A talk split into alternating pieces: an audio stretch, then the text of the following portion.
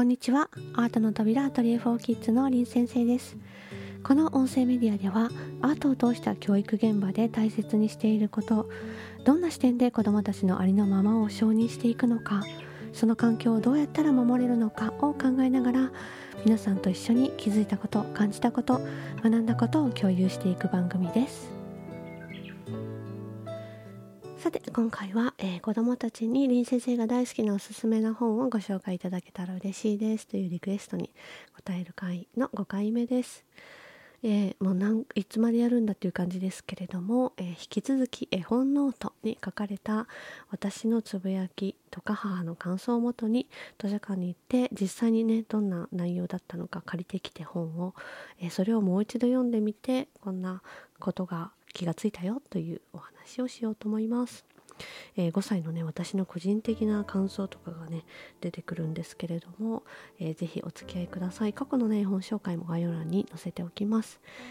えー、まず今日は、えー、1冊目はねタイトルは「私のおうち」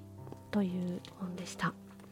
れもどんな本なんだろうと思って図書館で借りてきたらですねあの山脇百合子さんが絵を描かれている本でした。多分有名かな知ってる方もいるかもしれない、えー、表紙にはね大きな段ボールみたいな箱で作られたお家と庭で遊ぶ、えー、主人公と弟の様子がね描かれてるんですけれどもあの山脇百合子さんってぐりとぐらシリーズなの絵を描かれた方ですよね。空色の種とかね。はい。であのえっとまずそうですよね。母が書いた絵本ノートのメモを読み上げますね、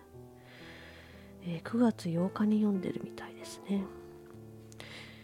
えー、とても楽しく読みました。まるで由美と陽子のようだと言いながら。これね私と私の妹ですね。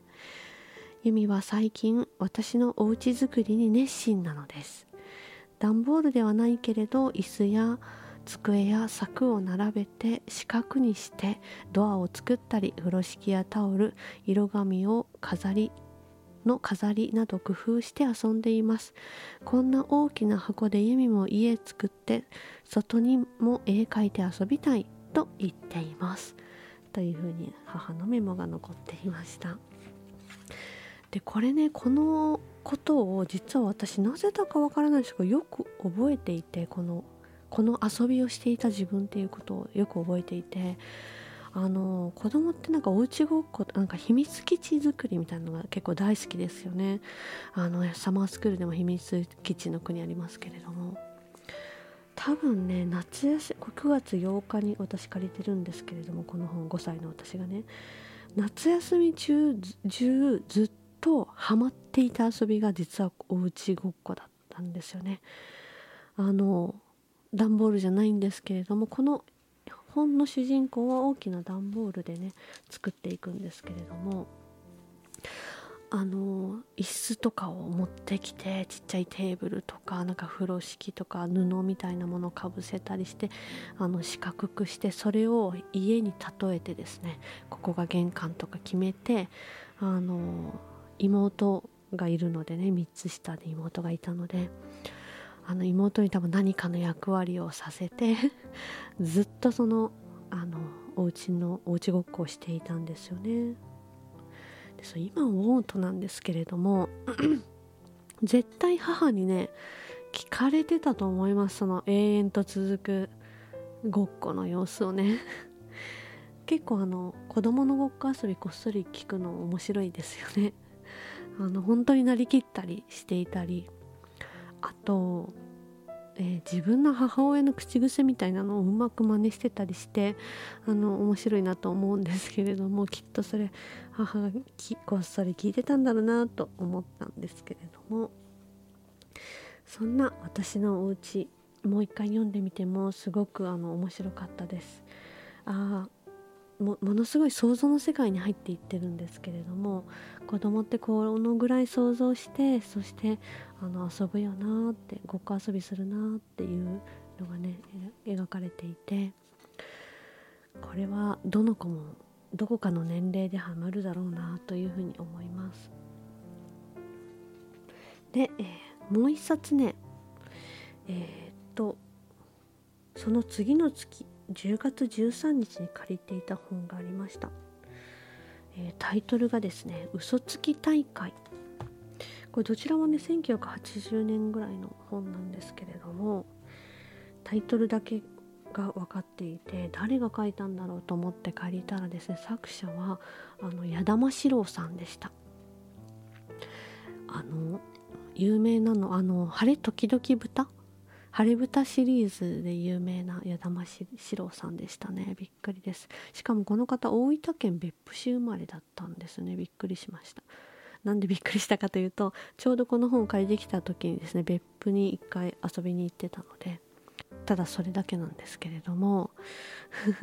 あの「晴れ豚」シリーズってご存知今の子供たちも読むかな？すごく一世を風靡したじゃないですけれどもみんな読んでましたよね。すっごく面白かった。で、えー、この卒期大会の本を読んだ時の母のメモです。えー、2回自分で読んでなかなか渡してくれません。本を渡してくれませんですね、えー、嘘つき大会と書いた紙を貼って妹と3人で本の通りにセリフを言って遊びました。落とし穴の紙も書いてドスンと落ちるところから始まりユミが虫になって本の通りに読んでいき妹にもあこちゃんのセリフを言わせて楽しく遊びました。そして、えー、最後に読んで読んで聞かせました。というふうに書いているんですけれどもこれ全くだからあの私のお家から日が経ってないんですけれどもあの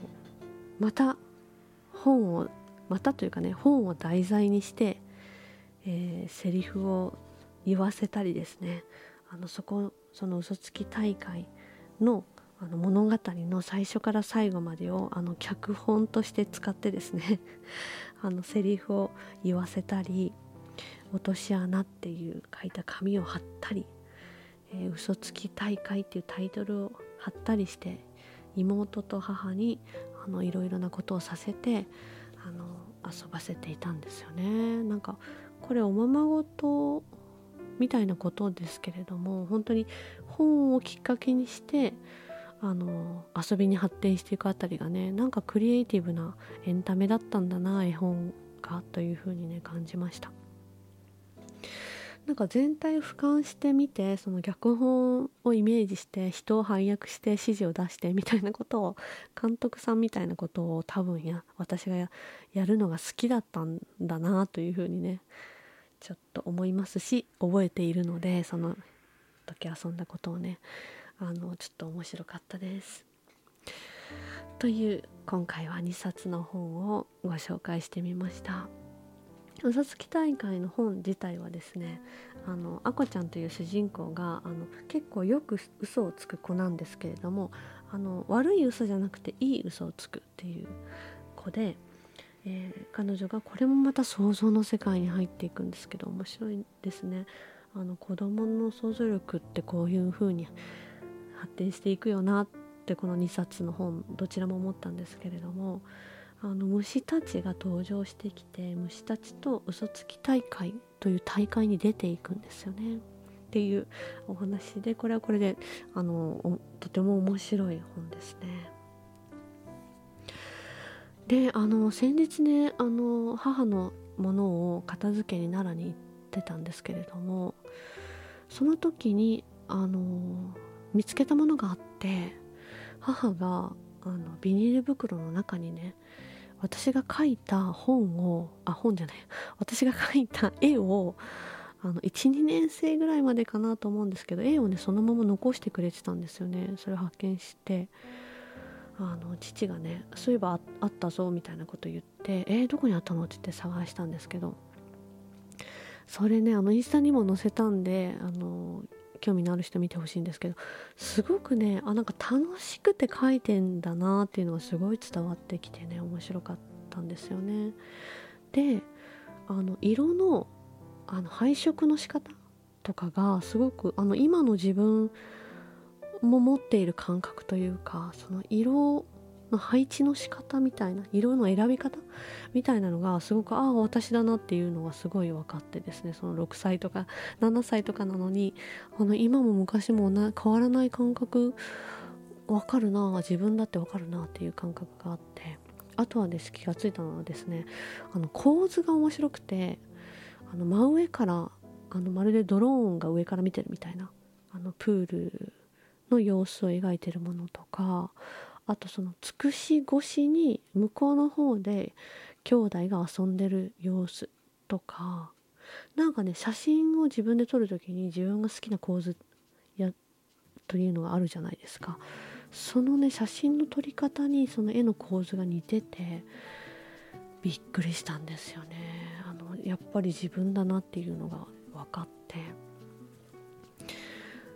本当にあの自分らしさその人らしさみたいなその根本的なもの本質的なものってもう幼児期にねやっぱ存在してるんだなっていうふうにしみじみ思いました。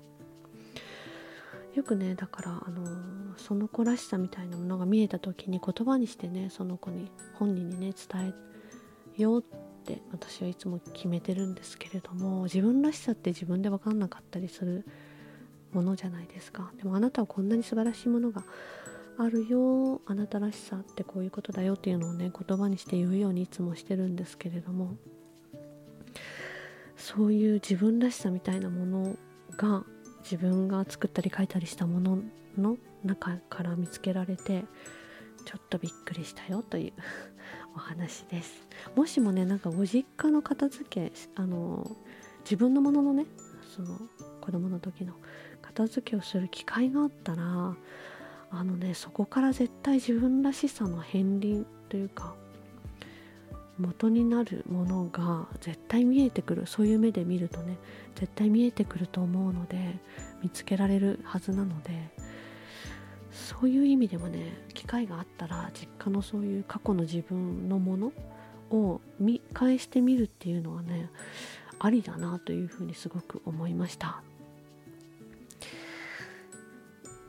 今回は、えー、嘘つき大会と私のお家という2冊の本からあの気がついたこと考えたこと感じたことをご紹介してみました。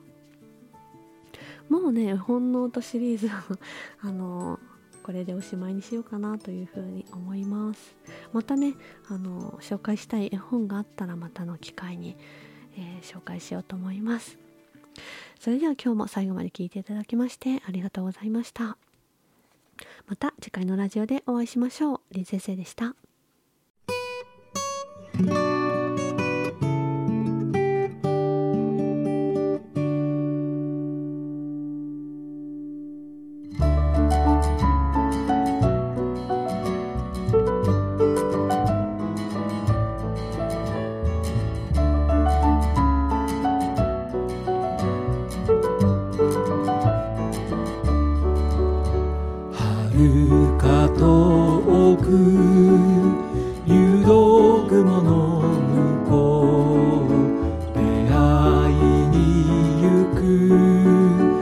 らない歌に海を渡り旅をしよう空をふわり体心踊り出してる響く波の qua đêm.